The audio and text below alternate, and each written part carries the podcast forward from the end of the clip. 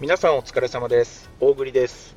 本日も始めていきます。Web3&NFT ニュース大栗の本音よろしくお願いいたします。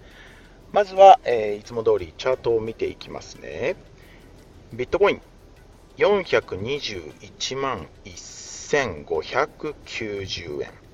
イーサリアム23万7200円、えー、ソラナソルですね、3570円。ポリゴンチェーンのマティック79円。ステーブルコインの USDT も、えー、念のためお伝えします。149円ですね。昨日と比べてビットコインが大幅に上がってますよね。えー、詳しい方はご存知かと思いますが、この後のニュースで、えー、なぜビットコインが昨日より上がっているのか、ちょっと見ていきたいと思います。それではピックアップニュース始めていきますね。1つ目、ビットコイン幻の ETF 承認で一時3万ドルにっていう記事出てますね。ご存知の方多いんじゃないでしょうか。大栗もね、かなり、うわ、来たなこれ来たぞって言ってね、昨日もあのビットコインがこう、今いいニュースが出たら跳ねるんじゃないの？っていう時にね、このニュースが飛び込んできたので、あ、これ言ったわってね、大栗も思ったんですが、コインテレグラフがですね、まあ、情報を発信しているアカウントがですね、ま、ビットコイン ETF 承認しましたよとしてツイートをしたんですね。まあ、そのツイートを見たもうあらゆる投資家の方が一気にこう参入してですね、ビットコインが、一時的にですね、まあ、大きく跳ねた。この一時的にというのが理由があるんですね。その後ですね、まあ、フェイクニュースであるとね、こういろんなところからこう情報が出てましたが、まあ、コインコインテレグラフさんもね、えー、まあ、一応こう、まあ、間違えましたと。こうツイートしておりましたが、まあ、その瞬間にね、えー、またこう落っこちて、えー、元の位置までこうビットコイン戻ったわけなんですけれども、まあ、ちょっと一部ではねこう真偽不明なんですが、まあ、インサイダー取引が実際にあったんじゃないのと、まあ、そういうちょっと悪いね、えー、話も出ていたり、まあ、これでもまあすごいのよ。SNS というかこの発信の力ってねやっぱりコインテレグラフさんのツイッターのアカウントってねあの200万人のフォロワーがいるんですよね。このコインテレグラフさんがまあ ETF 承認したよってこう発信した瞬間にね、まあ、一気にビットコインの金額がこうバーンと上がってね跳ねてでまた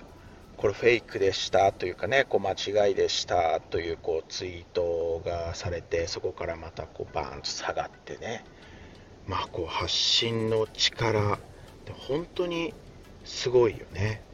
まあ、今回のこのね、まあ、フェイクニュースっていうのかな、フェイクニュースで、まあ、約4万人のトレーダーがね、生産されて、トータルの生産額はなんと268億円ですよ。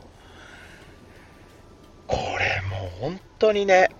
たった一つのツイートで、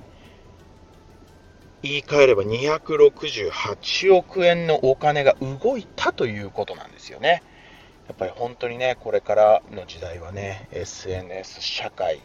今後も皆さんね、えー、注意して、えー、あまり踊らされずにチェックしていっていただけたらなと思います次はですね、まあ、国内の明るいニュースなんですけど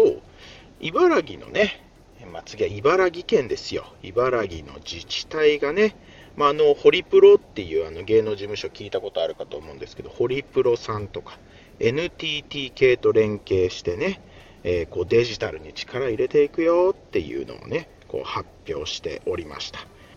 こう土浦市っていうところでは、まあ、観光分野でねメタバース仮想空間って言ってね、えー、メタバースを活用してキャッシュレス決済などで地域社会のデジタル化を進めていく。次ですね。これ大栗かなりねこうビビッときました、えー、不動産 ×NFT これまた日経でね気になるニュース出てました。これ大栗もやりたい。なぜなら大栗本業が不動産屋だからです。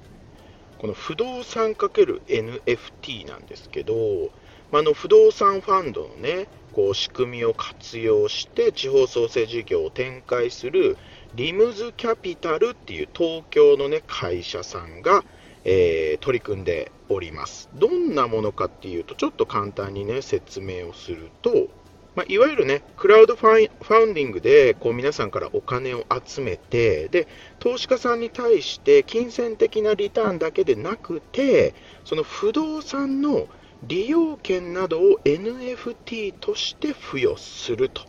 まあ、ここがプラスアルファでね、こう NFT を活用してこう取り組んでいくということでございます。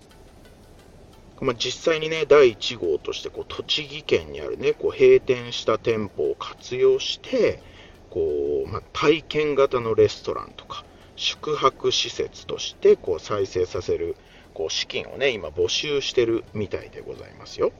で、投資家さんにはね、レストランや宿泊施設を割引でこう利用できる権利がついた NFT をね、付与してくれると。面白いよね。こういう取り組み必ずもっと大きな不動産かける NFT 今後どんどん出てくると思うんでね。まあ、個人的にはちょっとこう注目して見ていきたいかなと思っております。まあ、あとは最後にね、えー、まあ嬉しいことにですね、こう我がレリック、我らがレリック、まあ、レリックって何だっていう話なんですけど、ね、僕があの運営してる NFT プロジェクトの、まあえー、レリックもですね、今絶賛こうプッシュしてる、えー、新しい NFT プロジェクトであるアパレル系 NFT プロジェクトピザデーさんがね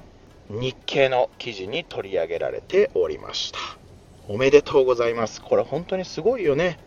まあ、日経っていうねもう最大手のねもうこうブランドもう本当に有名なブランドもこのニッケにねこう依頼してるぐらいこう大きなこうアパレルをこう作るこう会社さんなんですけどこうニッケとピザデーはこう手を取り合ってですね今サーキュラーエコノミーを実現。サーキュラーエコノミー実現するためにニッケとピザデーは手を組んでると。気になった方はぜひピザデーの Discord もしくは SNS アカウントで確認してみてください。